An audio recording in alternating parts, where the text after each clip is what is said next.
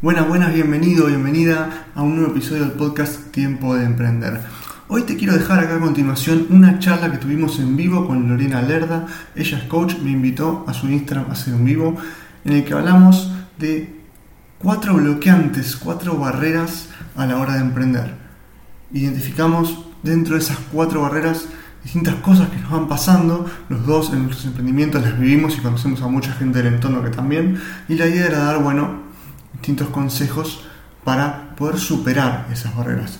La verdad que el video estuvo buenísimo, se hizo un poco más largo de lo que esperábamos, con lo cual espero que lo escuches aunque sea en partes, pero la verdad que estuvo muy, eh, muy copado. Este, recuerden seguirla a Lore en Instagram, yo les dejo el Instagram acá en los comentarios del, del episodio. Así que bueno, sin más preámbulos, les dejo acá la charla que tuvimos.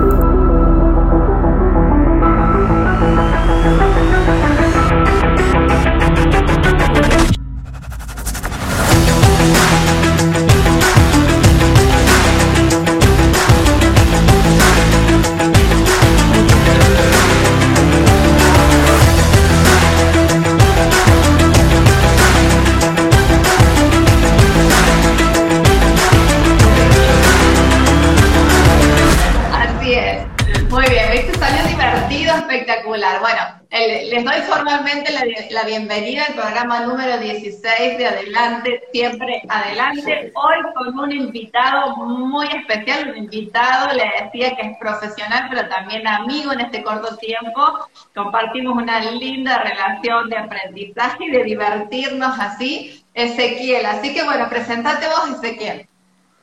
Bueno, sí, Ezequiel. Ah, hola a todos. Bueno, Lore, primero, gracias eh, por la invitación. La verdad, encantado de estar acá. 16, un montón.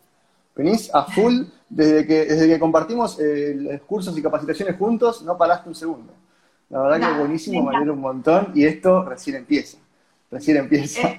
Este, bueno, soy Ezequiel, eh, mi cuenta es eh, la pueden ver ahí, también tengo otra que es Bonas Marketing, tengo mi agencia de marketing. Trabajo en un banco igual, sigo este, siendo un, un, empleado este, y me gusta el trabajo que hago, así que tampoco es una cosa este, que es difícil encontrar eso, por eso lo, lo digo. Eh, y bueno, tengo hace más o menos años una agencia. Trabajo en un banco. Trabajo en un banco. Bueno, 20 años de mi vida trabajé en un banco, les cuento a los chicos y también te lo cuento a vos. Un montón, ¿en cuál?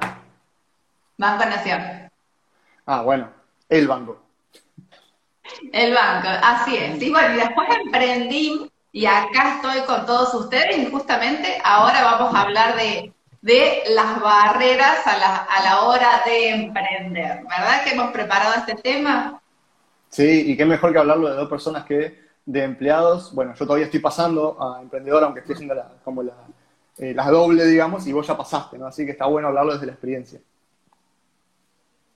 Mira, Federico nos comenta que él también estuvo, así que Federico, después tenemos que conversar. ¿eh? Fede tiene una trayectoria, pero espectacular. Y aparte está bueno para hablar con Fede el tema de transformación digital, porque él lo vive desde adentro. Así que es un lindo tema para hablar con él.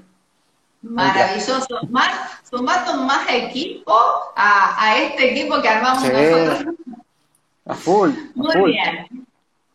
A la hora de emprender aparecen, aparecen muchos miedos que los estuvimos hablando también en estas semanas anteriores, pero no se trata de que nos quedemos ahí, sino que derribemos esa, esos miedos, esas barreras, esos obstáculos y que nos lancemos, que, que siempre se puede, por eso tenemos que trabajar en la confianza en nosotros.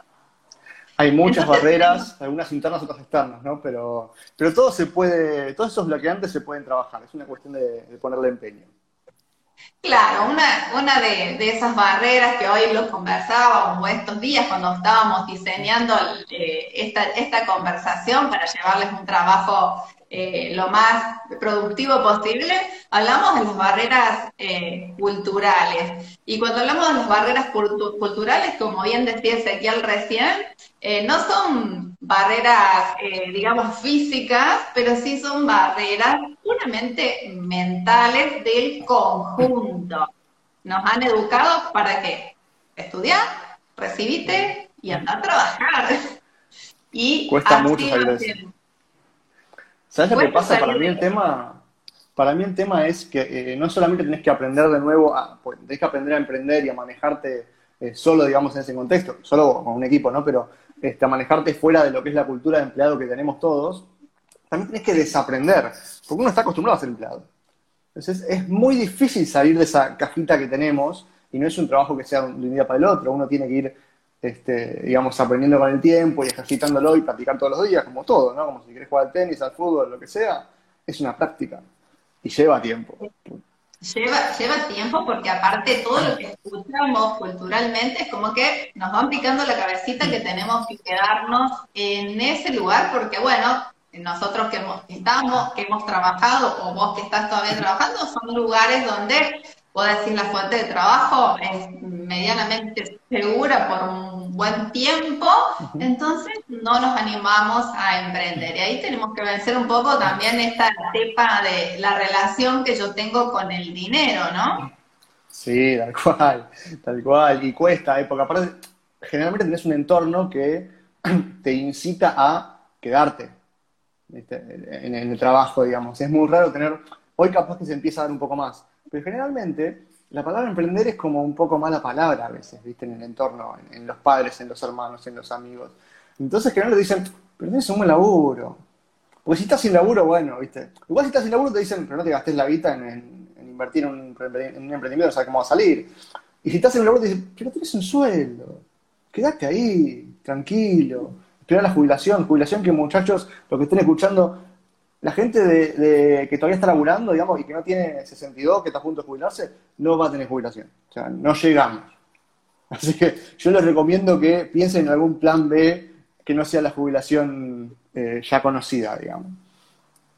Yo siempre les digo a, mis ex compañeras o a la gente que tiene un trabajo fijo que me parece bárbaro que lo tenga. Son muy buenos trabajos, uno tiene que ser, también cultivar esta, este tema de la gratitud por los trabajos que, que, cada uno tiene, pero que no dejen de, de, prepararse, que no dejen de perder estas ganas de la curiosidad en ver que pueden hacer otras cosas. Entonces ahí es donde también se despierta el entusiasmo, donde ustedes también van a empezar a sentir como yo, decir, ¡Ah!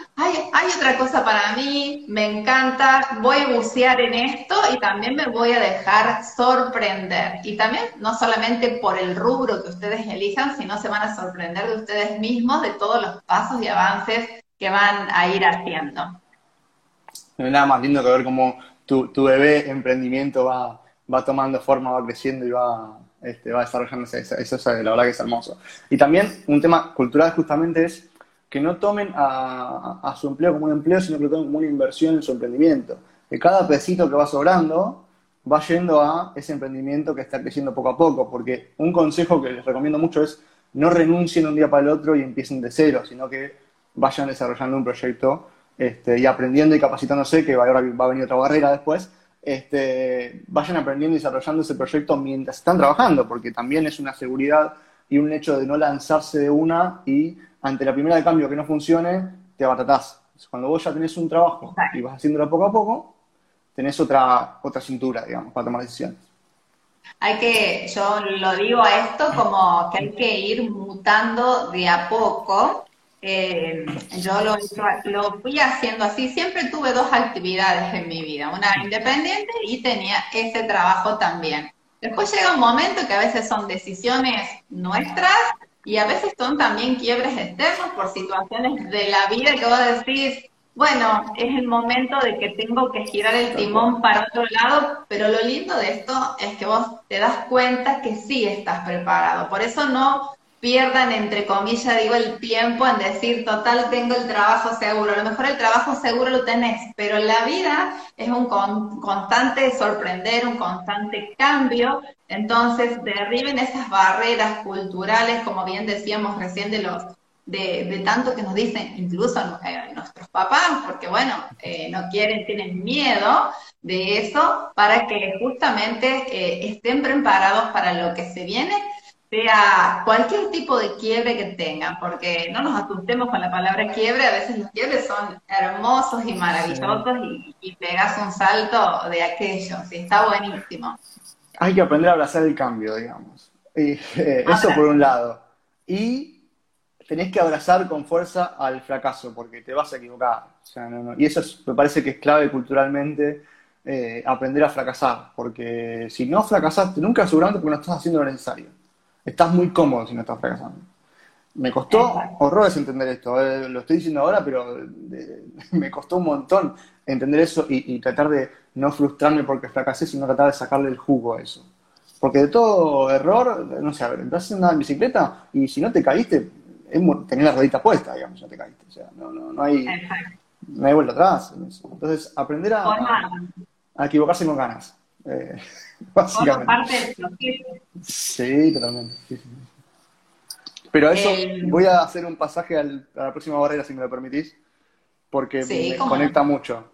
La otra barrera es educacional, digamos, educacional, académica, profesional, digamos, no por ese lado.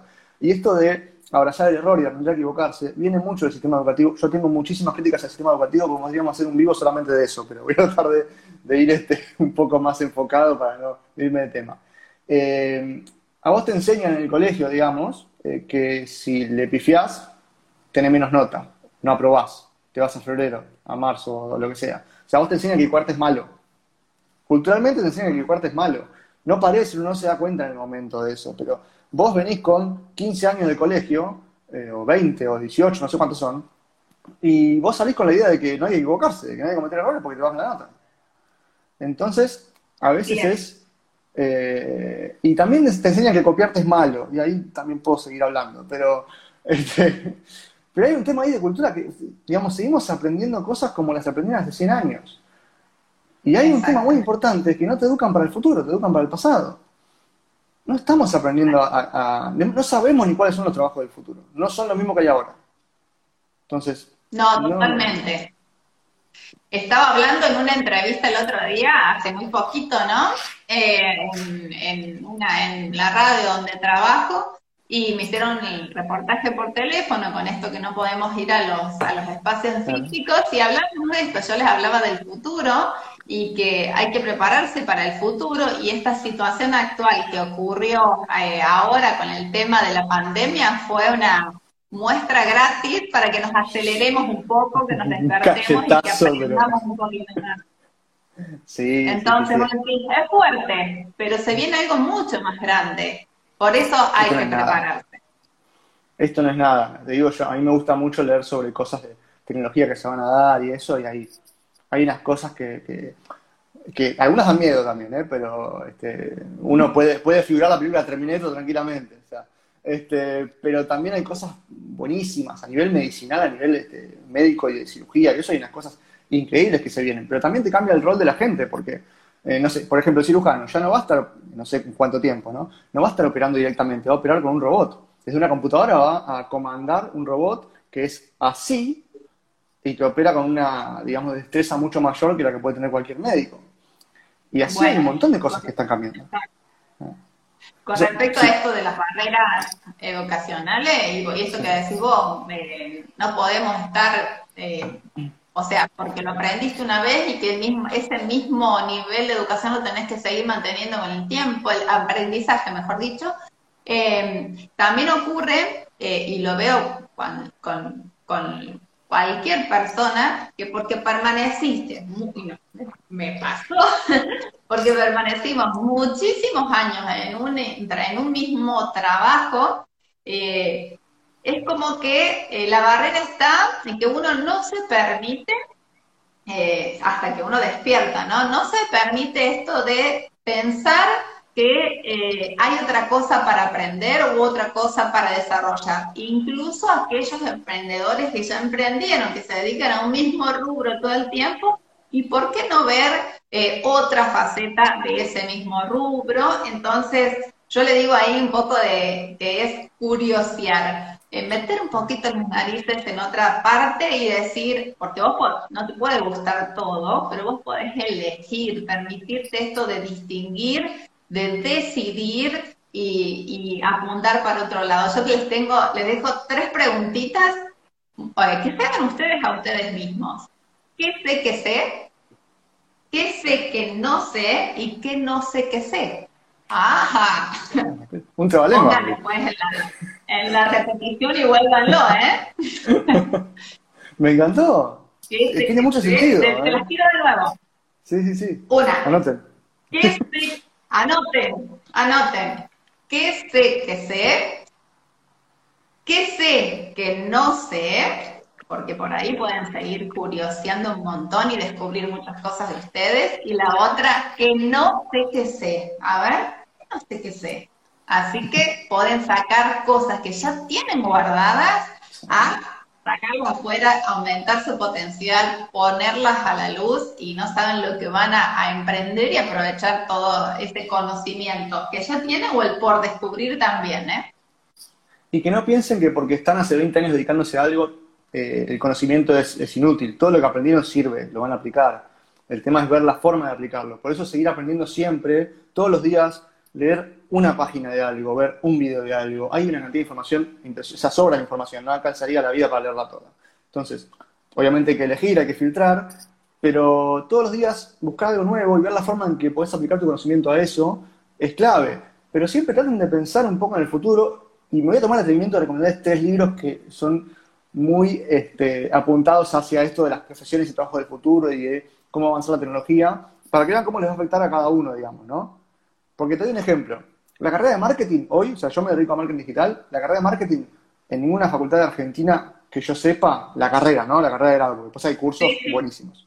Ninguna tiene marketing digital. Ninguna. Ninguna carrera de marketing de facultad, la de cuatro años, cinco años, ninguna tiene marketing digital.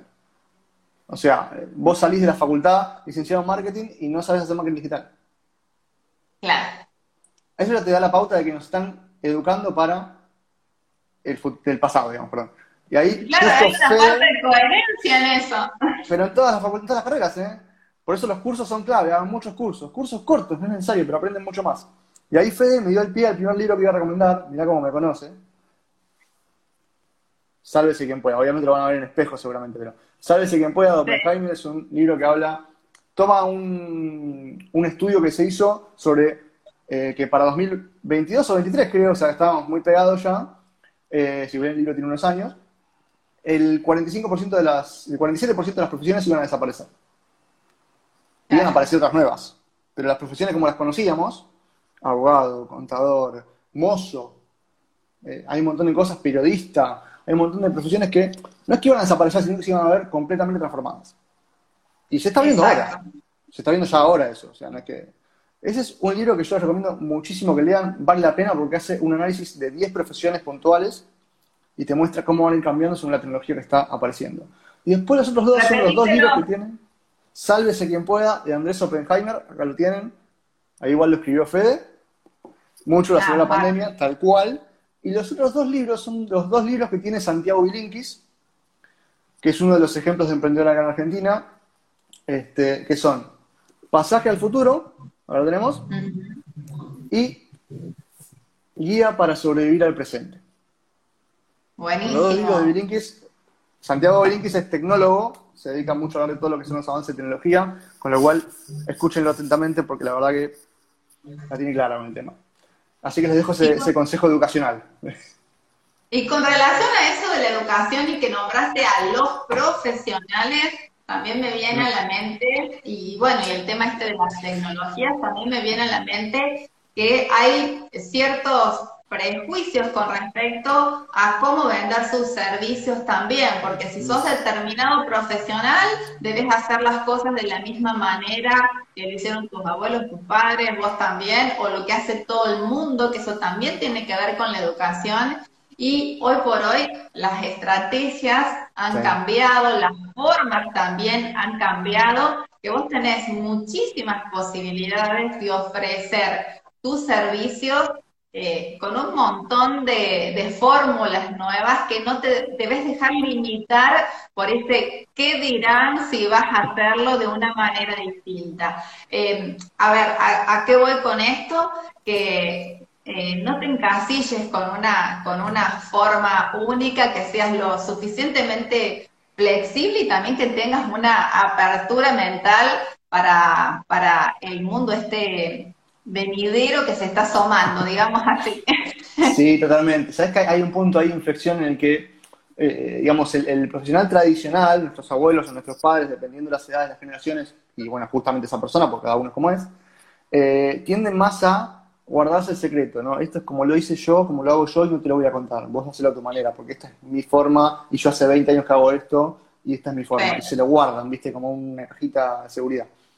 Y hoy es todo lo contrario, hoy es compartir todo lo que puedas, no te guardes ningún secreto, porque ahí está la clave para conectar con la gente. Porque la gente, digamos, va a conectar con vos en base a si le sirve tu información y a tu forma de ser, a tu forma de hablar, a tu forma de compartir, porque las personas conectan con personas, esto ya lo hemos hablado. Entonces, por más logo que tengas, las personas conectan con personas. Eso llévenselo a donde sea. No importa lo que hagas. O sea, la gente piensa, no, bueno, pero yo, no sé, vendo muebles. Bueno, tenés un montón para conectar con la gente ahí. El otro día me preguntaban en el otro vivo cómo vendo medias. Y mirá, la gente que quiere una media, quiere este, ver cómo le queda, digamos, y cómo combina, porque eran medias de colores. Mirá, yo no me compraría unas, medias púrpuras a menos que vea con qué quedan bien, digamos. Entonces, mostrar combinaciones de eso para ver si la gente se copa o, el momento de uso, ¿viste? Pantalones raros, cosas así. Mostrás en dónde los puedo usar, pues si no me lo compro, ¿dónde uso esto? Para mí es un pijama. Entonces, ese tipo de cosas, la gente piensa que no puede. Cuando la gente me dice, eh, mi negocio no es para Instagram, yo le digo, no, es para Instagram. Y tu competencia ya está en Instagram. Si vos no estás, vos estás perdiendo. Claro, estás fuera del sistema. Y a ver, uno no puede estar en todos lados. a mí me encantaría estar en Twitch, que hoy está de moda. No tengo manos para estar en Twitch ya. Pero hay un montón de cosas para hacer. Elegí una y explotala, digamos. O sea, no es que tenés que estar en todas partes. Pero el hecho de decirte no. con el tema de las medias, que a mí me pasó algo parecido con un cliente, con unas chicas que son clientas, de eh, que depende de los rubros, parece que sí se puede o que no se puede hacer determinada cosa, más allá de lo que es la profesión. En este caso, era una vinoteca.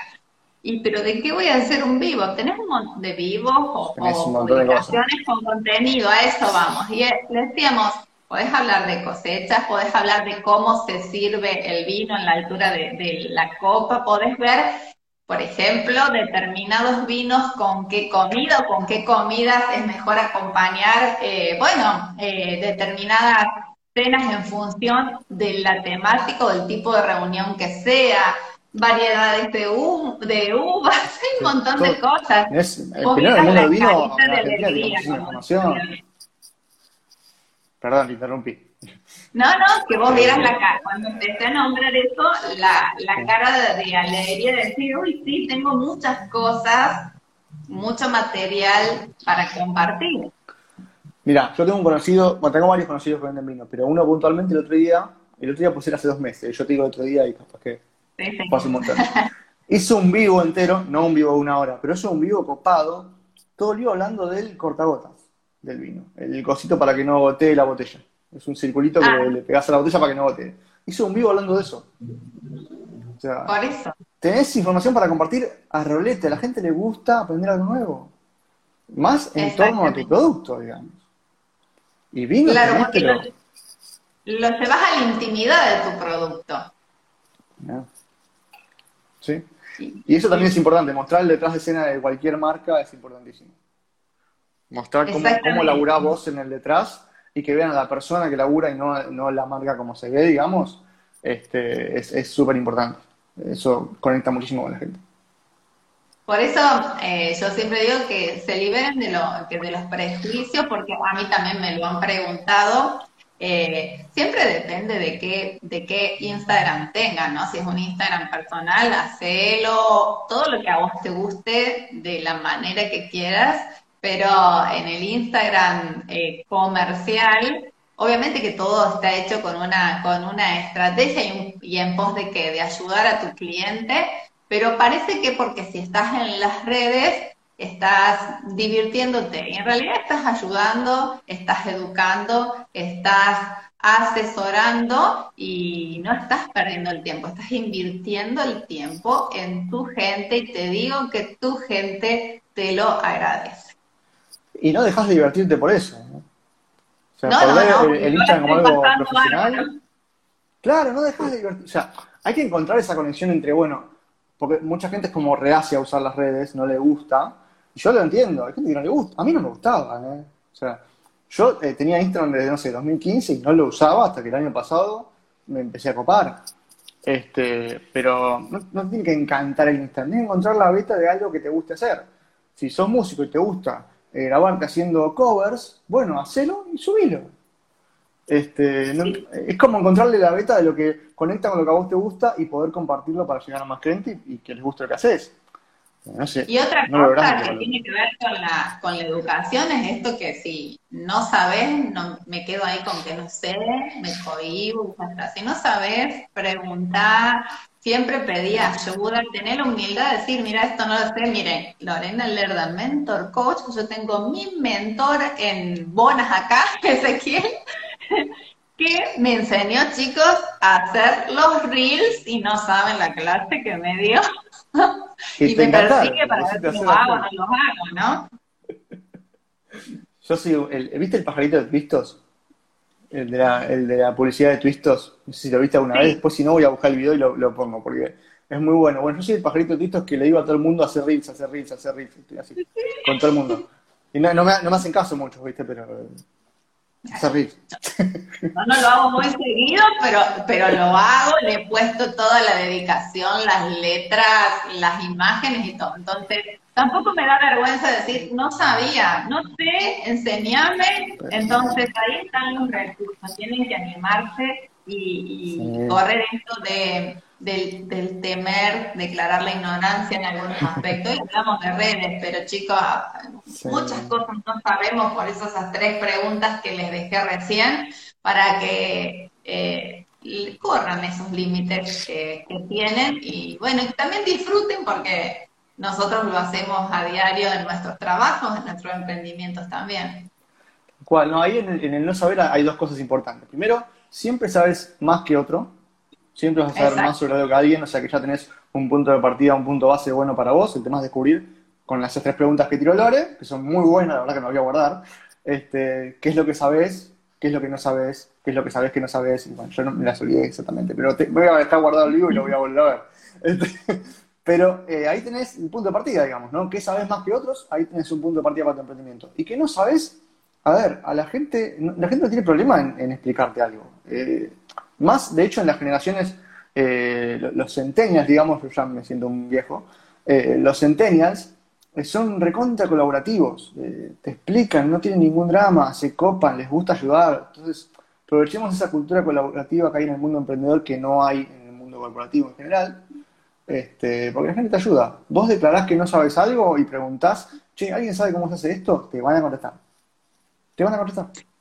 Así es, nosotros lo sabemos porque también formamos parte de otros grupos y siempre estamos colaborándonos, ayudándonos y, y recuerden, eh, no solamente de, de- de esto, de, de las comunidades a las cuales ustedes pertenecen o quieren pertenecer y se suman, sino también recordar que eh, la sabiduría viene del conocimiento más la experiencia. Lo más importante es que lo hagan. Después, si sale o no sale, tenemos el momento de hacer los ajustes que correspondan, limar aquellos detalles y, y bueno, y van, van haciendo ese paso a paso, ese progreso, ese avance. Ezequiel, ¿querés que leamos un poquito a los chicos que nos escribieron acá? ¿Me ayudas un poco? Dale, a ver si puedo subir. Ahí les acerco mi hermoso rostro porque lo vean de paso. Em- em- Emily, de Finanzas con Emily, nos dice, el emprendimiento es visto como un sueño y algo inalcanzable. Debemos empezar por cambiar paradigmas. Totalmente, desde los paradigmas son nuestros sistemas de creencias.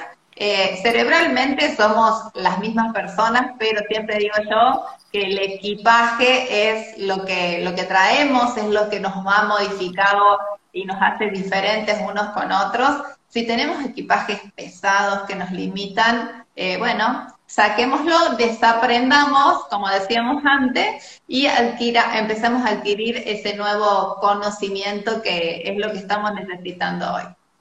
Sí, y sabes que algo que está bueno dejarles como mensaje es, vos cuando rompes un paradigma, creas otro. No es algo que vos tenés que estar siempre constantemente rompiendo paradigmas, digamos, y viendo cuáles son tus, tus creencias y tus prejuicios, porque todos tenemos, es imposible no tener ningún tipo de prejuicio, Exacto. pero la idea es saber cuáles tenés y desafiarlos vos mismos, ¿no? Digamos. Así es, así es. ¿Qué más hubo? Después Bueno, dice, Fede, Fede escribió algo ahí. Todos me preguntaban cómo te fuiste del Nación, que tenés trabajo asegurado por irme, que tenés trabajo asegurado por irme a un banco privado. Imagínate emprender. Exactamente, ahí estamos hablando del subconsciente colectivo y, y bueno, zambúllanse en los, no sé si se dice así, pero no importa, volvemos a hablar de, de esto de de probar y corregir, bueno, eh, eh, métanse en ese mundo nuevo y disfruten también de, ser sorprendidos por lo que nos aparece al frente del camino y también por, por la respuesta de ustedes mismos ante esos desafíos. Mira, es como te decía mamá cuando te daba a probar verduras eh, que no querías porque te viste, dicen no me gusta, pero no la probaste. ¿viste? Bueno, lo mismo con emprender. Si no probás, no sabes cómo es, no sabes si te va a gustar, no sabes si no. La única manera es probar, de última no te gustó y te quedas donde estás. Pero si no te gusta, si no probás, no sabes. Exacto. Eh, después tenemos otro mensaje de Emily. ¿Querés leerlo vos? Sí, está full, Emily. Es tener un pie en cada negocio cuando te, quedes, te quedas en un trabajo fijo y por el otro ir avanzando el emprendimiento. Exactamente. Es un proceso. Nunca, gente, a menos que obviamente el contexto los empuje, ¿no? Pero nunca renuncies a tu trabajo y te vayas de una y empieces tu emprendimiento de cero. Empezá mientras estás trabajando, lo vas desarrollando, vas aprendiendo, toma tu empleo como una inversión en tu emprendimiento y anda de a poco desligándote de, ese trabajo hasta que tomes la decisión, mira, la verdad, estoy bien parado, me está yendo bien, está fluyendo mes a mes, me puedo ir. Y te vas a ir más Sí, sí, para que no les agarre las urgencias, esos temores, esos miedos, esos miedos de asumir riesgos que son totalmente paralizantes. Entonces, por un lado, bueno, el ingreso está viniendo. No digo que sea para siempre esa decisión, ¿no? Pero sí para hacer la parte de, mutar de un trabajo al otro, eh, para que lo hagas con más serenidad y eso te permita hacer el paso a paso de ir avanzando. Tal cual, sí, sí, totalmente. Acá habían dicho, sumando sellos, les mando un saludo a los chicos, tienen un blog de viajes, eh, síganlos, la verdad que está bueno lo que están compartiendo. Eh, acá dijo, amo a Santiago Virinkis, geniales sus charlas. Sí, la verdad que las charlas de Santiago Virinkis son súper recomendables. Eh, una vez que viste varias, te das cuenta que los temas son, son similares, hasta que salen unas nuevas, ¿no? Pero Virinkis tiene participación en la radio y hace encuestas, investigaciones muy puntuales, tira data muy copada de las cosas. Eh, y también está haciendo una charla mensual gratis este, en YouTube, así que es bueno seguirlo porque cotiza una charla de Bilinkis, digamos. Así que está bueno que haga una charla gratis.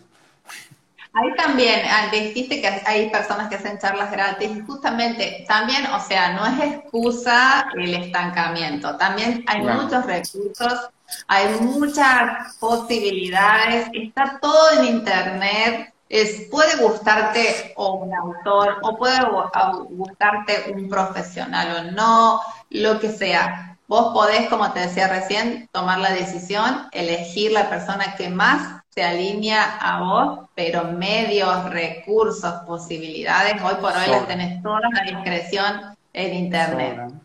Tenés, para aprender gratis, puedes aprender a programar si querés. Lo que pasa es que lo que nos, lo que nos pasa, digamos, al menos en nuestra, en nuestra barrera cultural también, es yo si no tengo a alguien que me pinche, digamos, y que me tome examen o algo, me cuesta estudiar yo necesito como el, formato en algún punto, si bien digital, necesito el formato como de, tengo clases semanales o tengo un horario o algo, porque si no me cuesta. Pero hay gente que es mucho más autodidacta y puede estudiar tranquilamente. YouTube, gente. Pones la palabra como en YouTube y sale lo que quieras.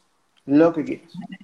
Eso, eso, eso me lo recalca, tengo un hijo de 16 años, eso me lo recalca siempre mi, mi, hijo en, pequeñas cosas que a veces uno se traba y me dice, tenés tu amigo en YouTube, aprovechalo. Tal cual. en lo que sea. Está todo ahí, todo ahí. Es maravilloso eso. Y gratis. y gratis. A lo sumo tenés que fumarte algún anuncio de Wix que aparece cada dos por tres, o de y todo lo que me está apareciendo todo el tiempo, pero es un anuncio de cinco segundos, salteas y seis. Así que es lo único que tiene. Y antes de seguir con las barreras, también me gustó algo que dijiste que se alinea mucho con lo que yo pienso de los emprendimientos. Al principio dijiste es tu bebé y tal cual.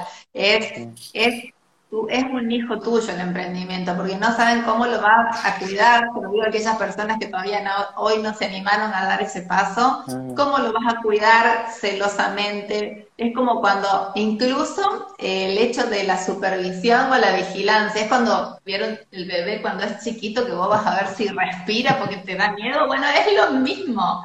Entonces, también como, como el crecimiento de, tus hijos te da, viste que decimos, ay, cada etapa tiene su maravilla, esto es lo mismo, cada etapa tiene su maravilla, así que pueden ir disfrutando incluso también de esos, de esos obstáculos que se presentan, porque cuando vos los superás, eh, realmente es, es una experiencia muy gratificante cuando elegís un emprendimiento que te gusta, obviamente, que es la idea, digamos. Eh, es muy gratificante. La verdad que se siente muy bien superar obstáculos y ver cómo en un tiempo, que puede ser un mes, puede ser un año, puede ser cinco años, todo lo que vos lograste, eh, y no hablo económicamente, eh, sino en cuanto a vos como persona, en tu transformación como emprendedor, es, muy gratificante ver esos logros. La verdad que yo lo recomiendo mucho, más allá de, los números, digamos. Este, la verdad que lo recomiendo un montón. Y otra de las barreras que habíamos estado hablando con Ezequiel para compartirlo son el tema de las barreras administrativas, que son trámites que, en bueno, este país, bueno, en este país no, no hay mucho. No hay mucho. que pueden ser papeles exigidos, que pueden ser a nivel eh, municipal, a nivel provincial, nacional, impositivo, de todas las clases y colores habidos y por haber. Y es algo que nunca termina, aparte. no, no, nunca termina. Pero bueno. Está todo armado para que vos no, no, te mandes, digamos, para que vos no quieras hacerlo. La verdad que está armado, al menos este país, porque no conozco a los demás, digamos, está armado para que vos no quieras empezar. Eso es cierto, pero cada vez es un poco más fácil. Cada vez es un poquito más más ágil. ¿Por qué? Por, lo digital, por las herramientas digitales, capaz que ya no tenés que irte al centro a firmar algo, no sé qué. Bueno, de a poquito se va haciendo un poquito más, más ágil este, y más fácil. Pero sí, la verdad que la parte administrativa, al empezar no, porque la verdad que cuando empezás te pones el monotributo y empiezas enseguida, digamos, no, tiene mucha vuelta. Pero cuando vos querés formar una empresa, es un poquito más, más molesto, digamos, por así decirlo. Este, pero son superables, digamos, ¿no? Superables y, también, aparte, son necesarios porque necesitas darle un marco formal y legal a tu negocio. Y, y que tampoco que por desconocimiento te quedes. Si vos no sabes buscar la persona que te pueda asesorar, tu contador, tu asesor en, en el rubro que vos quieras, pero justamente, obviamente que tiene que ser una persona en la que vos confíes, que te guste cómo haga su trabajo, para que vos sigas el paso a paso. Esta persona se dedica exclusivamente a eso, como nosotros dos nos dedicamos a lo nuestro, o sea, está más preparado que vos en, en, tu propio trabajo. Entonces, ahí déjate guiar por esa persona a quien vos le vas a preguntar. Voy a tirar el chivo de paso. Sí, voy a tirar el chivo porque mi novia es abogada y se dedica a eso. Entonces, este, cualquier cosa me escriben y yo les paso el dato. yo la tengo en casa, tengo la abogada en casa, yo tengo todo en regla, ¿viste? Este, pero hay muchas cosas, por ejemplo, hace poco salió el botón de arrepentimiento. Vos en tu sitio web tenés que tener un botón de arrepentimiento si tenés tienda online. O salió esto del código QR de AFIP. Esas cosas, si no tenés a alguien atrás diciéndotelo, no te enterás. O sea, no, no, no te enterás esas cosas está bueno, este, está bueno tenerlo, qué implicancias tiene, este, cada cosa que haces, porque la web parece que es súper abierta, que no hay, no hay, barreras de nada, ¿no? Pero hay. Este, pues tener todo en regla de una te lo facilita mucho más. Es un, es un negocio. Es un así negocio. que si buscan abogada, escuchen, ¿eh? Escuchen. Si necesitan una abogada, ahí, ahí, ahí les, les escriben a Ezequiel. Mira vos. Pero bueno, eh, fuera, fuera de broma es cierto, eh, yo también lo he hecho cuando abrí mi estudio, o sea, eh, en el caso mío se lo, se lo di a, mi contadora, que tiene también todo su equipo de trabajo, y me van diciendo, hace esto, pon el otro acá, mandá, firma, escribí, trae, revisamos, y bueno, y eso se va, se va arreglando. Así que cero temor en eso, y sobre todo, te lo decimos para que no no se frenen, no se queden con las ideas, no se queden con los proyectos en proyectos, sino bájenlo a un hecho concreto y real. El proyecto es el bosquejo, digamos. Ahora hay que Siempre plasmarlo. Es mejor hacer equivocarse. Siempre es mejor hacer y equivocarse en quedarse con la idea. Siempre. Exacto, exacto. Y tenemos una barrera más, ¿verdad? Sí, ya estamos rompiendo todas. Estamos rompiendo todas. Pero antes le vamos a preguntar a los chicos si les gusta todo lo que les estamos compartiendo, si les resulta de utilidad. Sí, yo quiero algún comentario, si alguien, si alguien que le queda una duda de estas barreras, pues ya compartimos tres. Repaso por las dudas. Culturales, Dale. educativas y, eh, aca- eh, perdón, académicas, no, académicas educativas, eh, administrativas. Esas son las tres, y falta una más, que es importante. Ahora vamos a hablar. Pero quería saber si alguien tiene alguna duda de lo que hablamos, por las dudas, A ver. el celular. Ahí está Rita, Edel, eh, Seba, Seba, bueno, eh, la gente de Giga Global, que está también aquí hoy, eh, mirándonos, les comento, de paso también, paso mi chivo también, el, el jueves a las 19, a las 19, perdón, el jueves 19 a las 17 horas de Argentina, eh, va van a ver una entrevista que vamos a realizar con Chica Globa también sobre, bueno, sobre un montón de cosas que no les voy a adelantar porque quiero que la vean, así que eh, las- los esperamos. Acá en Instagram, La entrevista va a ser transmitida por el Facebook de Giga, de Giga Global, así que es una, del, ¿quién es Giga Global? Es una consultora, asesora de empresarios, de negocios, así que pueden aprovechar también para enterarse de muchas cosas muy importantes en, en todo esto, en negocios, en empresas, pymes y, y también, para lo que estamos hablando nosotros, de emprendedores. Aquí nos dicen, Súper claro todo, chicos. Muchas gracias. Siempre aprendiendo. Gracias. Esa es la postura, siempre aprendiendo. Sí, ¿Querés que hablemos de la última barrera? Dale. La última barrera tiene que ver con el financiamiento. Dejamos las dos últimas ahí Sí, para sí, las más candentes. Eh, yo siempre digo Sí. que eh, lo escucho, que cuando a veces decimos, sí, quiero hacer algo, quiero emprender, ah, pero no quiero poner un peso. Bueno, no, chicos, cuando uno emprende, la inversión sí o sí está. Puede ser más pequeña, mediana, grande, pero sí la necesitas. Para las grandes ideas se necesitan grandes inversiones y, y- y si no podés, ahora vamos a hablar de algunos medios donde lo podés conseguir, pero eh, no tampoco que te frenes con eso, sino empezar con lo que tenés, administrate correctamente y vas a ver que vas a ir generando con todos los contenidos que nosotros dos, cada uno en sus lugares de trabajo, también te estamos brindando y hay mucha gente más que te brinda posibilidades. Sí, es verdad, siempre se necesita financiamiento, financiamiento en el sentido de pedir plata, digamos, sino de financiar vos tu, tu emprendimiento, que puede ser con plata prestada, con plata tuya, ¿no? Pero lo bueno es que hay maneras de empezar cada vez con menos e ir creciendo poco a poco. Hoy podés, digamos, empezar a cobrar plata y, y empezar a poner de nuevo, digamos, reinvertirla. No es este, una inversión como podría ser antes, a menos que quieras poner una fábrica, ¿no? Pero, pero muchos emprendimientos, de hecho, yo les recomiendo que siempre busquen la manera de empezar con servicios, no con productos, porque los servicios requieren mucha menos inversión. Y si son servicios digitales, requieren mucha menos inversión. Entonces, hay maneras de ir buscando la vuelta para no estar... Y después, repito, después vas creciendo poco a poco, pero no empieces la casa por el techo. Porque también hay gente que empieza y, bueno, yo quiero tener mi oficina, quiero tener mi escritorio, quiero tener mi silla ergonómica. No, para. O sea, con la banqueta de madera, con la notebook vieja que ya tenías.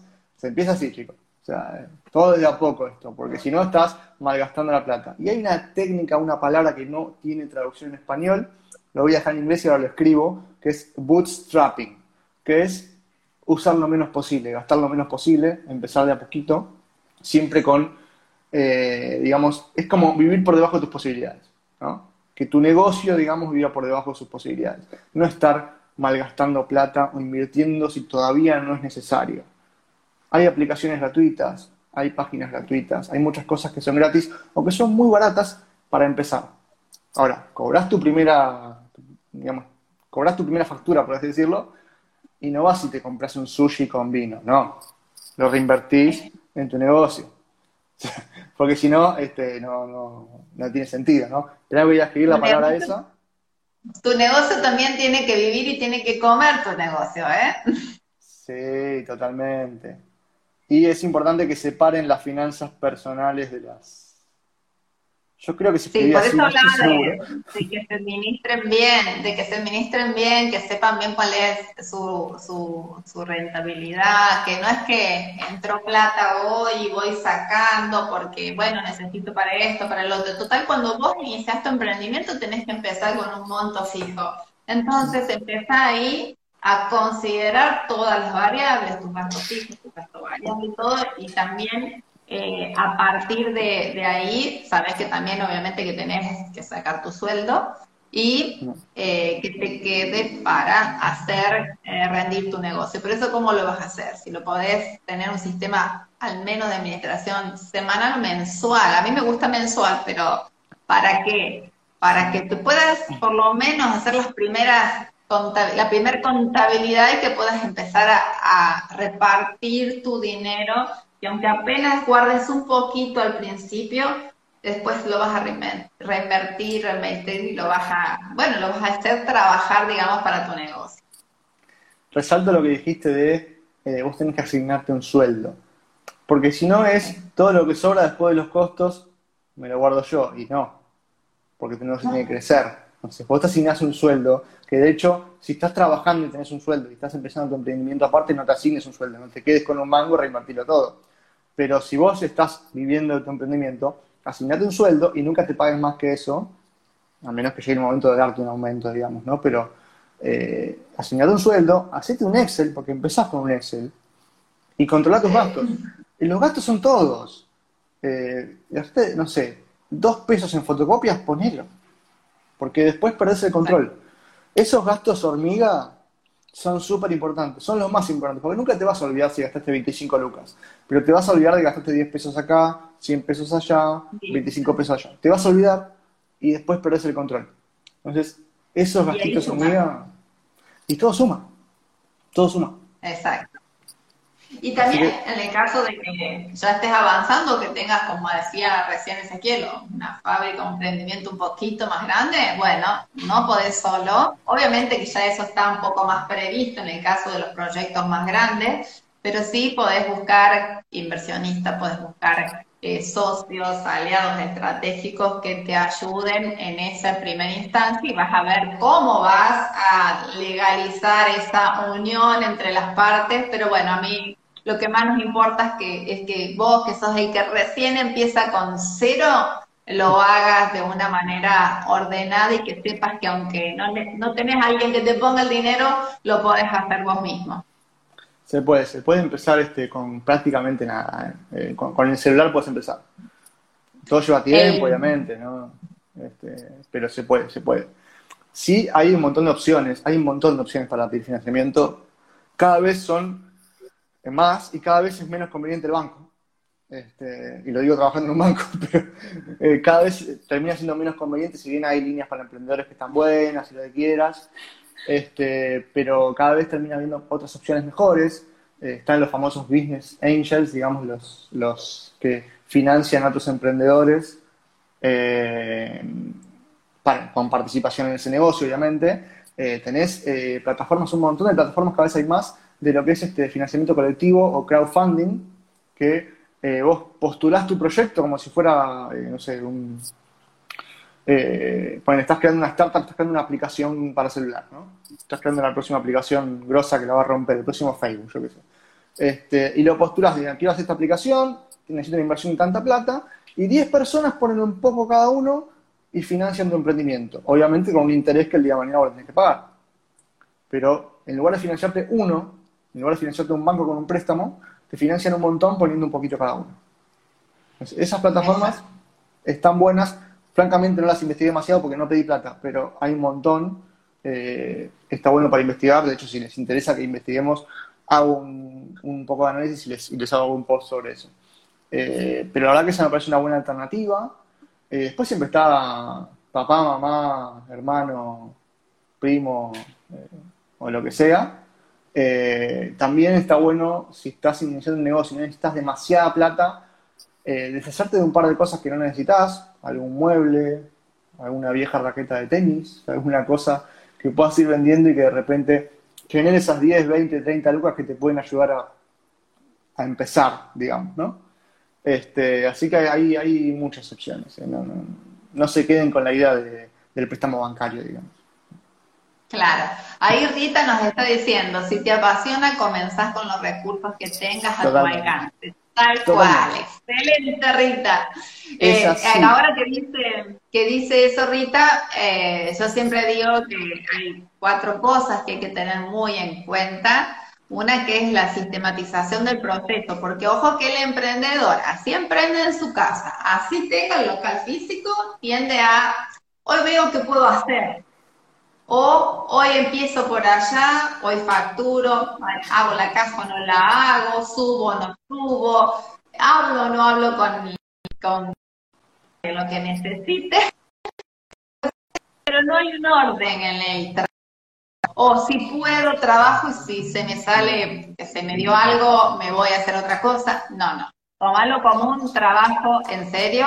Además, un sistema de trabajo para que tengas un orden y un control y así lo vas a ir llevando ordenadamente. Y no solamente eso, también quería compartir algo que mirá, sé que te vas a acordar cuando te lo diga, que lo, vimos, lo hablamos porque nos gustan los dos eso también.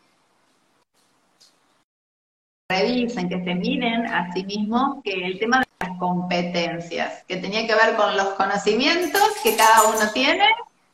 ¿Qué más? Contale la fórmula, el conocimiento más la Ah, perdón. Ah, yo quería poner el video. ¿Tendremos el video para eso? a ver, si lo tenés, me guardo el secretito. Porque yo no puedo compartirlo porque es tu vivo. No, ay, eh. no sé cómo hacemos. No importa, no importa. Eh, lo cuento yo, lo cuento yo. Les recomiendo igual el video, es Víctor Coopers, que lo buscan es la actitud multiplica. Eh, es una charla Pero bueno, básicamente lo que comenta es, vos tenés la fórmula del valor, de tu valor como persona, es C más H por A. O sea, C más H entre paréntesis por A. Es decir, conocimientos más habilidades, tiki, actitud. ¿Por qué es esto? Porque los conocimientos suman un montón, necesitas conocimiento, necesitas saber, necesitas información, habilidades, necesitas saber hacer las cosas, pero tu actitud multiplica. Y yo le haré una cosa, multiplica o divide. Si tu actitud es muy mala, va para abajo. Entonces es súper importante la actitud, ante todo. Por eso es buenísimo que elijas un emprendimiento, eh, elijas emprender en algo que te guste, porque el hecho de que te guste es lo que va a hacer que ante los malos momentos le pongas actitud, porque malos momentos va a haber, o sea, es posible que no haya. Entonces, un mal momento puede ser te agarrar una tormenta en medio de que ibas a una charla eh, que tenías que dar vos y llegaste mojado, o sea, te predispone mal, es así. Pero la actitud, si te gusta lo que haces, perdón. No, no, está perfecto. Quería agregar, o, para que los chicos participen también, que si tenemos los cuatro puntos que les decía recién, bueno, me faltó el los últimos, pero no importa, se los digo ahora y después, de, si querés, los profundizamos. Eh, la sistematización, eh, las competencias, los recursos y la motivación para ustedes, ¿cuál es el más importante? Yo ya tengo mi visión. Acuérdate que asesor, pero soy coach, entonces hago preguntas difíciles. Fáciles, pero difíciles de responder. Sencillas, pero difíciles. Eh, no, para mí es la motivación desde ya, pero bueno. Eh, yo siempre voy por ahí. Yo creo que un, hay una frase que leí en algún momento que es eh, un idiota con un plan le gana a un genio sin un plan, ¿no? Este, y está bien, si vos necesitas eh, la organización, necesitas el plan, necesitas tener, necesitas tener una meta clara, Las metas, si vos lo hablaste muy bien con el tema de las metas SMART, eh, la meta la tenés que tener muy clara y tenés que tenerla todos los días acá entre ceja y ceja para, para ir, y eso te motiva. Ahora, necesitas un plan para llegar a esa meta, ¿no? O sea, la motivación para mí es la, la base de todo, pero no alcanza. Necesitas más cosas. Exactamente. Exactamente. Pero ¿a, qué iba con esto? Sí, yo también es, la, motivación. ¿Eh? yo me desvío, me voy por las ramas, ¿viste? Vos me frenás, porque yo me empiezo a ir pero por las me ramas. encanta, me encanta. Estamos, estamos conversando con nuestra gente y eso es maravilloso, impagable, yo lo disfruto mucho. Eh, hablaba de la motivación, porque la motivación, eh, vos podés no tener recursos, a eso, a eso quería ir, que a veces no empezamos porque, como vos comentabas antes, no tengo el, escritorio, no tengo determinada cosa. Y bueno, empezá en tu casa, empezá puertas adentro. Hoy por hoy no necesitas el local físico para empezar a vender. Hoy tenés tu compu, que eh, casi todos tenemos una compu en casa, tu teléfono, lo podés hacer desde ahí. Entonces, si no estás teniendo los recursos, porque podemos carecer, tal vez podemos, como decíamos antes, no sabemos todo, necesitamos conocimientos, determinadas habilidades. Hay gente que es muy hábil en conocimiento, pero le falta habilidades blandas. Entonces, habilidades blandas, chicos, de comunicación, de relaciones, de llegar a la otra gente, de, de resolver los conflictos con otros o los conflictos internos también. Entonces, podemos ser carentes de un montón de ese tipo de cosas, ¿no? Pero si vos tenés la motivación y decís, sí, lo quiero alcanzar, bueno, con la motivación, como bien decía Ezequiel recién, hay otras cosas, pero con la motivación vas a ir en busca de esas otras cosas. Coincido totalmente, es así. Primero es la base, es, es el piso de la casa, digamos. Exacto. Ahí mira, ahí te contestan. María Los Ángeles te contesta 100% motivación. La motivación, ya que competencia habrá siempre. Buenísimo. Buenísimo. Bueno, si hablamos de competencias, no de competencias de conocimiento, de competencias también que no, no lo teníamos planeado, pero ya que la nom- lo nombra Sí. María de los Ángeles también está bueno. Gracias por el aporte, María de los Ángeles. La competencia tampoco le teman, tampoco tengas miedo a hacer algo que ya está inventado o alguien que está haciendo tu, el mismo negocio. Vos ponele tu impronta, ponele eso que te hace único, que cada uno tiene ese valor de diferenciador y, y también tenés esa oportunidad. Entonces, la competencia eh, nos hace eh, movernos de la silla, nos hace salir de esta comodidad porque total nos va bien, eh, nos hace esa cosquilla de repente que nos hace dar el salto, así que siempre la competencia te va a hacer crecer, no, no le temas. No, te mantiene vivo, te mantiene activo, porque si no te achanchás.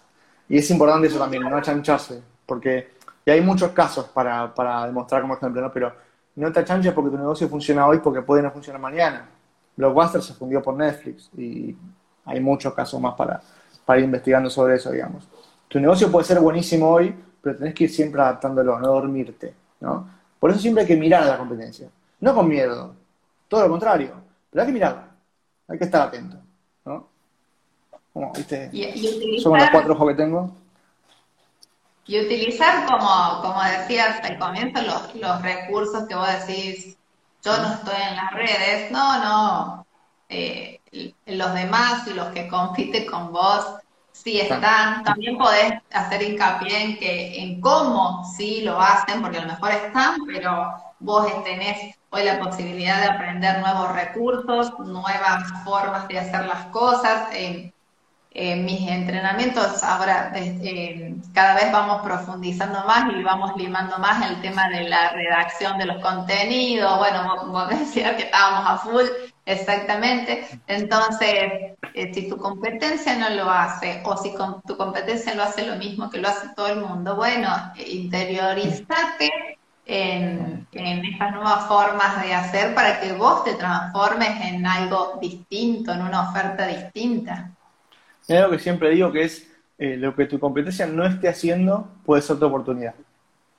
Obviamente hay que ver por qué no lo está haciendo, ¿no? Porque capaz que ya probó y no le funcionó, digo, pero este, lo que tu competencia no esté haciendo puede ser esa ventana de oportunidad que vos tengas. No es una boludez, no están haciendo reels, bueno, yo hago reels. Así con millones de cosas, digo, pero lo que no estén haciendo puede ser justamente esa pequeña oportunidad que vos tengas. Entonces hay que mirar, hay que mirar el mercado. Y hoy hay que tener claro que tu competencia no es, ponele, Lore, tu competencia no es solamente otro coach. Tu competencia puede ser otro que hace otra cosa diferente y conecta con lo que vos haces. Entonces, que puede ser también tu aliado, o sea, el día de mañana, eso también. Pero no es simplemente, no sé, a ver, eh, cuando se habla de aplicaciones, la, la aplicación de Rappi vamos a nombrar marcas, no compite solamente con Pedido Ya, compite con la aplicación de Mercado Libre, compite con la aplicación de Amazon, porque es la usabilidad de esa aplicación, es lo que disfruta el usuario de eso. Me estoy yendo ya de mambo, pero digo, eh, hoy la competencia es con casi todos. hoy la competencia es con, casi todos lo que hagan algo alrededor de eso. Es un tema súper interesante, ahí yo me engancho con la parte tecnológica, pero este, hay que tener en cuenta eso. Hoy el usuario, digamos, no te compara con la otra aplicación que es competencia tuya en cuanto a mercado. No sé, un banco, dos aplicaciones de banco. No te compara BBVA con Banco Nación. Te compara la aplicación de BBVA con la aplicación de Amazon, que la rompe. porque le resulta linda la aplicación de Amazon. Entonces tienen que apuntar la vara ahí arriba, ¿no? Al otro que está al lado. Siempre que mirar todo. Por eso es importante enterarse de, lo que se está, de lo que se está moviendo, de lo que sí hace, de lo que no hace tu competidor. Ahí María de Los Ángeles nos está diciendo los recursos y saber herramientas si le sumas la creatividad. Totalmente. Eh, hoy por hoy la creatividad es sumamente importante y algo que sí les quiero decir con respecto a eso que no es algo exclusivo de determinadas personas. La creatividad es como el ADN, todos la tenemos, todos. Hay que despertarla, desarrollarla, activarla y no esperes, chicos, estar creativo cuando estás cansado. También está bueno que te tomes periodos de descanso. No te estoy hablando de eh, largos estadios de descanso porque el emprendimiento hay que ponerle a todo pulmón porque tu bebé lo tenés que cuidar, como decíamos, pero sí tenés que respetar algunos momentos de descanso para que esta creatividad empiece a tomar alas y bueno, se expanda, vuele y vaya por ideas nuevas. Sí, gente, descansen, se los digo yo como experiencia propia que me, no descansé mucho durante mucho tiempo y te quema la cabeza y no es bueno llega un momento que ya no quieres saber más nada. Y tampoco está bueno, porque la idea es que tu emprendimiento lo disfrutes, digamos, ¿no? Con sus momentos buenos y malos, pero que en la generalidad lo disfrutes. Si me dejas, si tenemos tiempo, quiero retomar una parte de, la barrera educacional.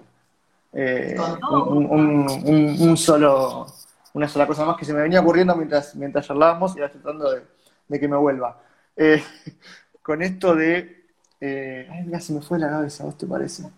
Feo que pase en vivo esto. Gente, ¿cómo hago para acordarme algo? ¿Cómo hago para acordarme algo que se me fue? ¿No te pasa que vas a la, o sea, a la cocina a buscar algo, abrís la heladera y no sabes qué ibas a buscar?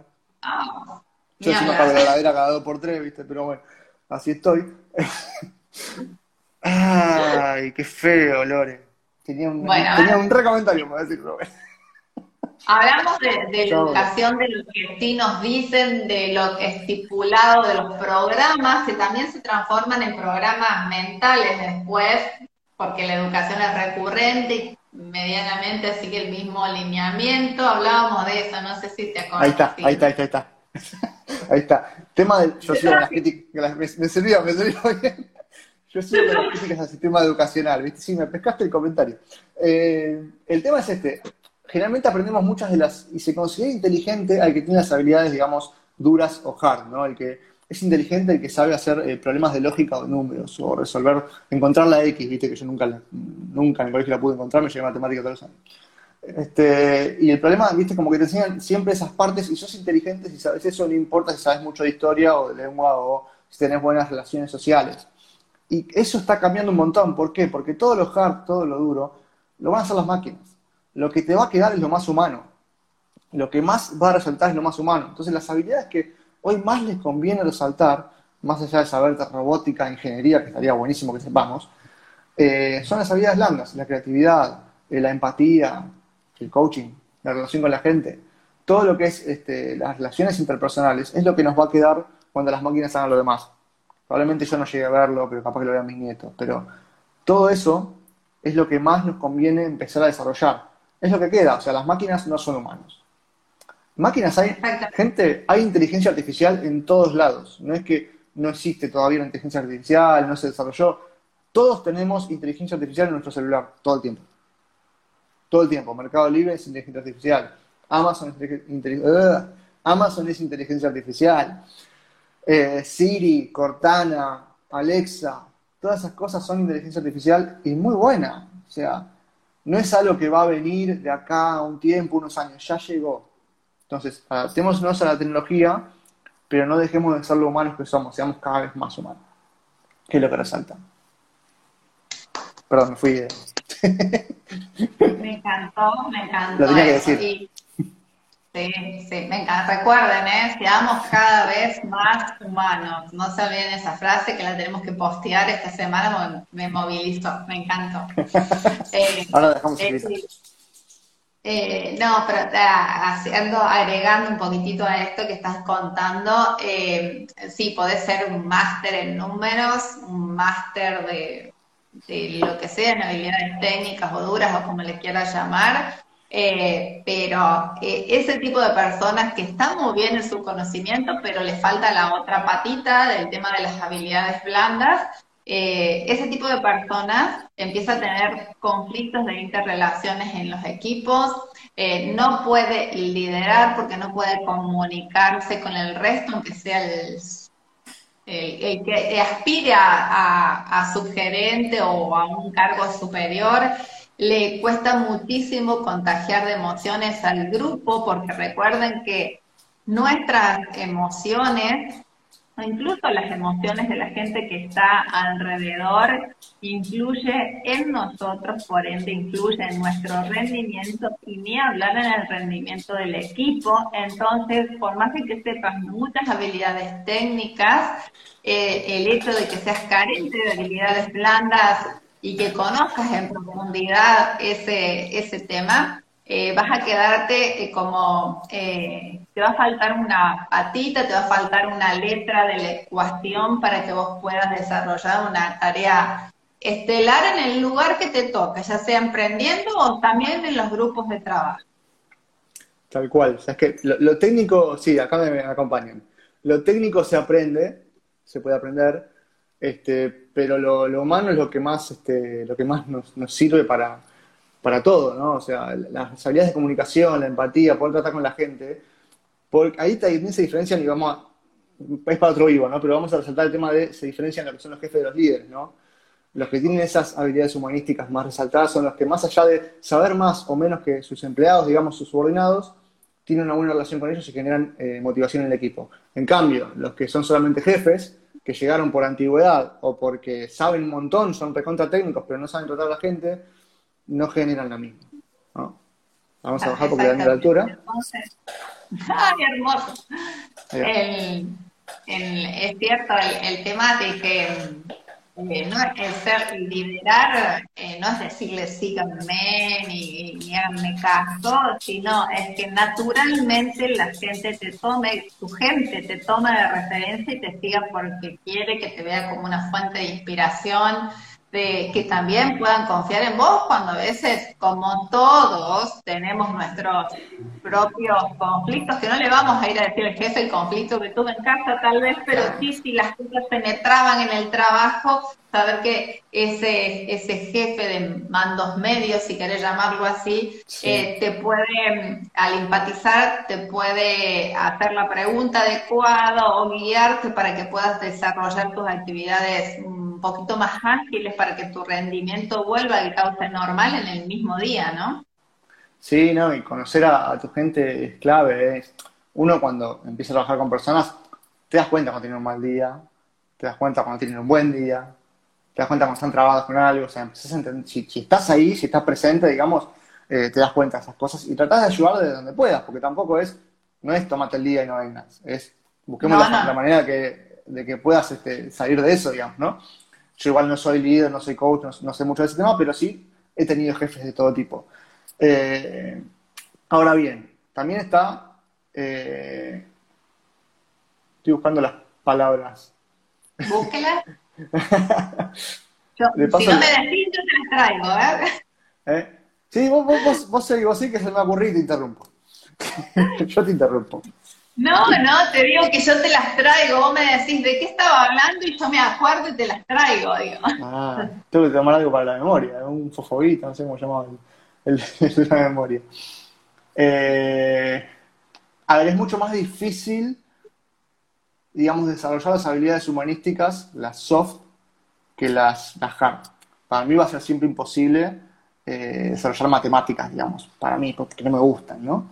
Este, pero las habilidades humanísticas generalmente son mucho más difíciles de lograr, porque es una cuestión de actitud. Hablamos de actitud multiplica, ¿no? Uno tiene que querer llevarse bien con la gente, uno tiene que querer escucharlos, uno tiene que querer entenderlos.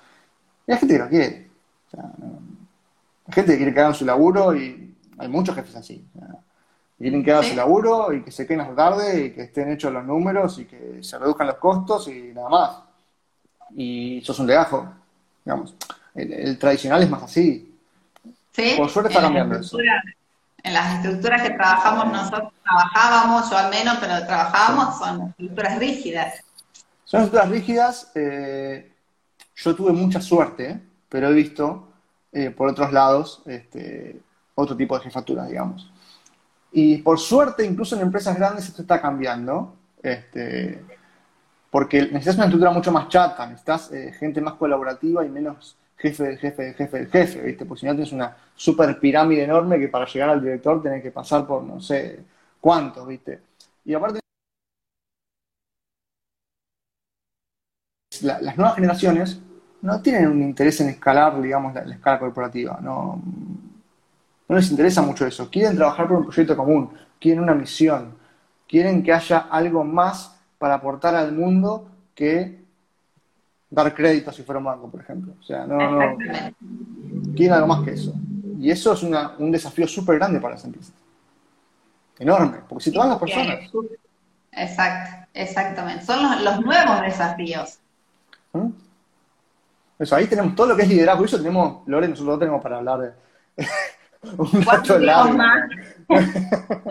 bueno, eh, será otro. Permitime, Permitime un minuto que quiero leer porque me encanta que los chicos participen. Aquí, porque te cuento que yo les digo a mis chicos que eh, los que son hacedores que levanten la mano y acá tengo muchos hacedores, así que levanten la mano y pongan por María de los Ángeles está full, digo. No, es genia total María de los Ángeles. Y ahí los quiero leer, justamente, dice María de los Ángeles, Lore, las que somos coach, te, ves a los, te debes al cliente. Y si estás sin pregunta, y si, y si estás sin preguntas, tampoco hay que, tampoco hay para el cliente cómo, cómo tocaste el tema del cansancio. Ah, entiendo que a veces cuando uno está cansado tiene el cliente al frente y tiene que empezar a sacar preguntas. Bueno, eh, eh, yo te sugiero y no estoy, no estoy siendo tu coach en este momento, estoy siendo tu asesora, porque los coaches no pueden sugerir, recordemos eso. Eh, eh, cuando uno como un profesional, en el caso nuestro, un coach, está cansado o le pasa una situación eh, particular que te movilizó en el día, eh, yo te sugiero que postergues la sesión, que, no pienses en el rédito económico del momento. ¿Por qué? Porque necesitamos estar en presencia, porque necesitamos estar en estado de presencia para nuestro cliente. ¿Y qué es estar en estado de presencia? Estar en el aquí y ahora enfocado en lo que a él le pase, no en nosotros, ni siquiera en este dolorcito de espalda que a veces sentimos acá, que estamos muy cansados. Entonces, pospone la sesión, que eh, tu cliente te lo va a agradecer porque va a entender que estás actuando y trabajando de una manera totalmente responsable, que en ese momento vos no estás el 100% para él.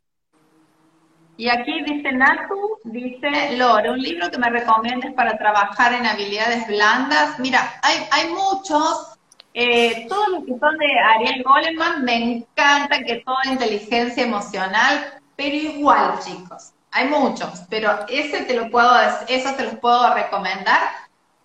Pero les vuelvo a decir algo, tanto que lo repito mucho en los cursos, los libros que se leen y quedan en la biblioteca, aunque sean leídos, o los cursos que se compran y duermen en la PC, no sirven, ¿eh? Los libros se estudian, aunque sea una página por día, paro, aplico, es la única manera en que sí te va a quedar los conceptos. Entonces, no lo leas rápido, estudia el libro que elijas, los de, Daniel Goleman me encantan, y Eh, lo mismo con los cursos que, realices. Eh, yo con mis cursos eh, me dicen, pero tengo mucho que estudiar. No, tenés mucho que aplicar, porque es la única manera en que, en que las cositas queden en nuestra mente y, más si estamos nosotros al servicio ayudando a, otra gente. Ahí tiene mucho que ver el, el ser responsable, ¿no? Sí, se aprende haciendo, los cursos no son Netflix. O sea, lo tenés que mirar, lo tenés que rever, lo tenés que anotar. Igual te doy fe que Natu, Natu es mi prima. Eh, este, ahí saludo a Barça también, a, mi perra que estuvo recién acá presente. Eh, Nati es una persona que eh, te lee y te aplica el libro, te lo subraya, te lo escribe, te lo lee en una semana y está tres semanas aplicándolo. Es una persona recontra metódica para esas cosas. Así que confío en que si le recomendás un libro, en un mes lo está aplicando. Así es, eh, porque les vuelvo a decir, eh, eh, es, la, es la única manera de aprender y no tengan miedo tampoco de repetir, bueno, uy, ¿cuántos días estoy repitiendo lo mismo? No, repiten porque la repetición es lo que permite que nosotros aprendamos y nos grabe bien en la cabeza, no de memoria, sino en proceso, a eso me refiero, y les va a salir todo perfecto hagan y equivóquense, eso es para mí el, mensaje clave para todos, digamos. Pífienle que es la única manera de saber qué es lo que está bien y lo que está mal. Aprendan. Eh, si tenés un curso eh, y te enseñan a hacer algo, aplicalo, equivocate, aplicalo otra vez y equivocándote y de a poco te va a ir saliendo. O sea, es así. Cuando hicimos con Lore algún curso juntos y empiezas a aplicarlo, la primera vez no salió bien. este, de a poco uno va, va aprendiendo sobre eso y sigue en la práctica. Mirá, Lore tiene 16 vivos ya. Eso es, práctica.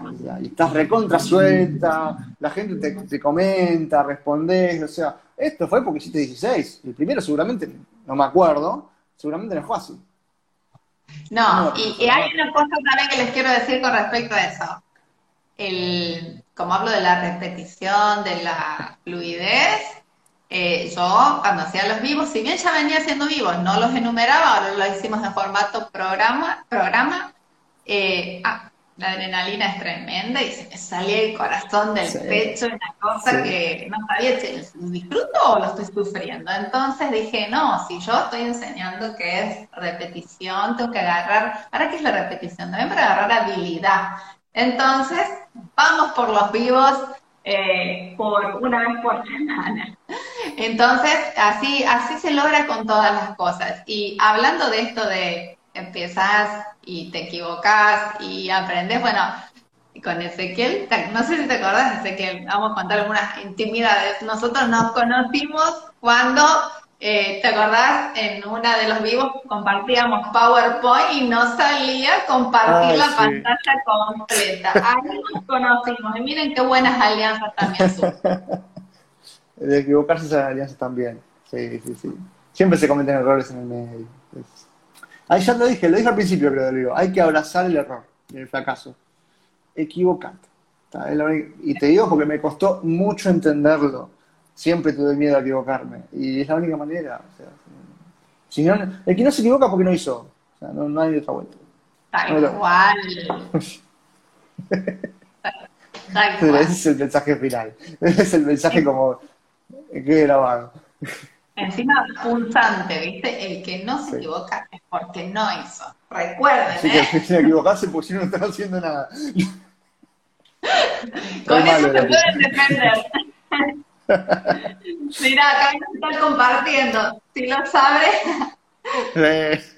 Ahí está mi clienta fabulosa, Rita, que emite unos mensajes de aprendizaje, de enseñanza todo el tiempo y estamos trabajando eh, a, diario, digo, porque bueno, saben la gente que trabaja conmigo que yo si tengo que mandar el mensajito lo mando y, saben que, eh, no me importa, hagámoslo igual. Si no sale, volvemos. y así, ¿eh? pero hacemos.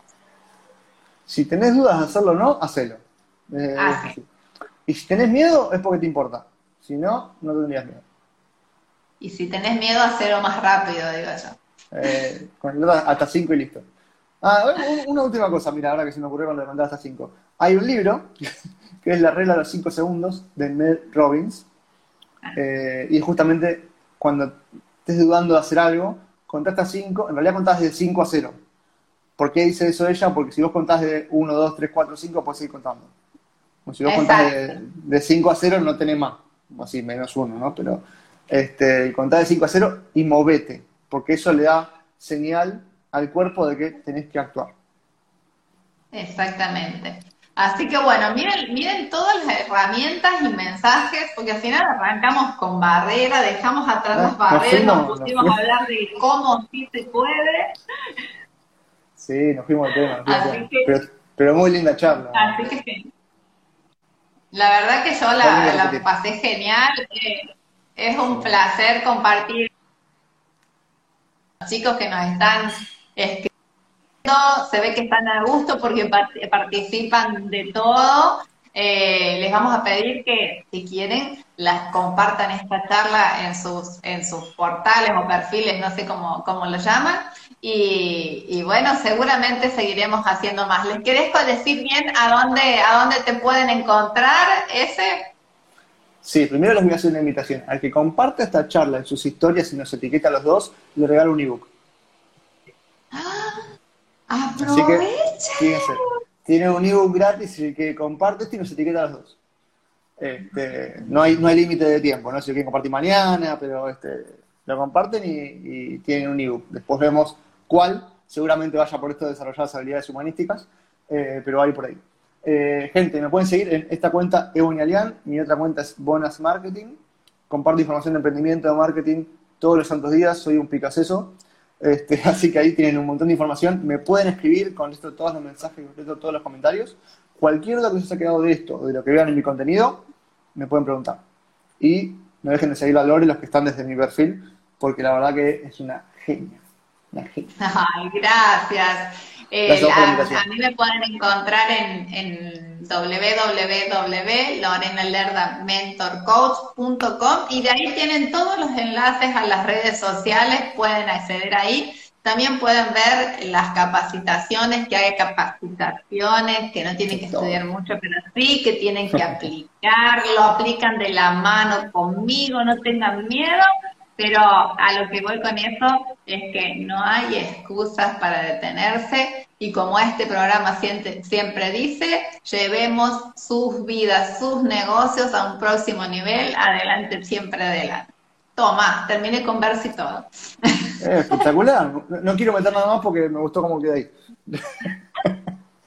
bueno, chicos, un abrazo para todos. Vamos a decirle la última. Levanten la mano los hacedores, vamos, vamos. vamos, vamos, vamos, participen. Nos están diciendo qué linda charla, bueno, buenísimo. Por lo menos corazoncitos veo mucho, así que estoy muy contenta. No se olviden del ofrecimiento de Ezequiel. Y bueno, gracias este por, por estar en esta propuesta. Seguramente nos encontraremos en más oportunidades juntos. De buena. Muchas gracias, Lore. Mando un beso grande. Otro para vos y otro para ustedes.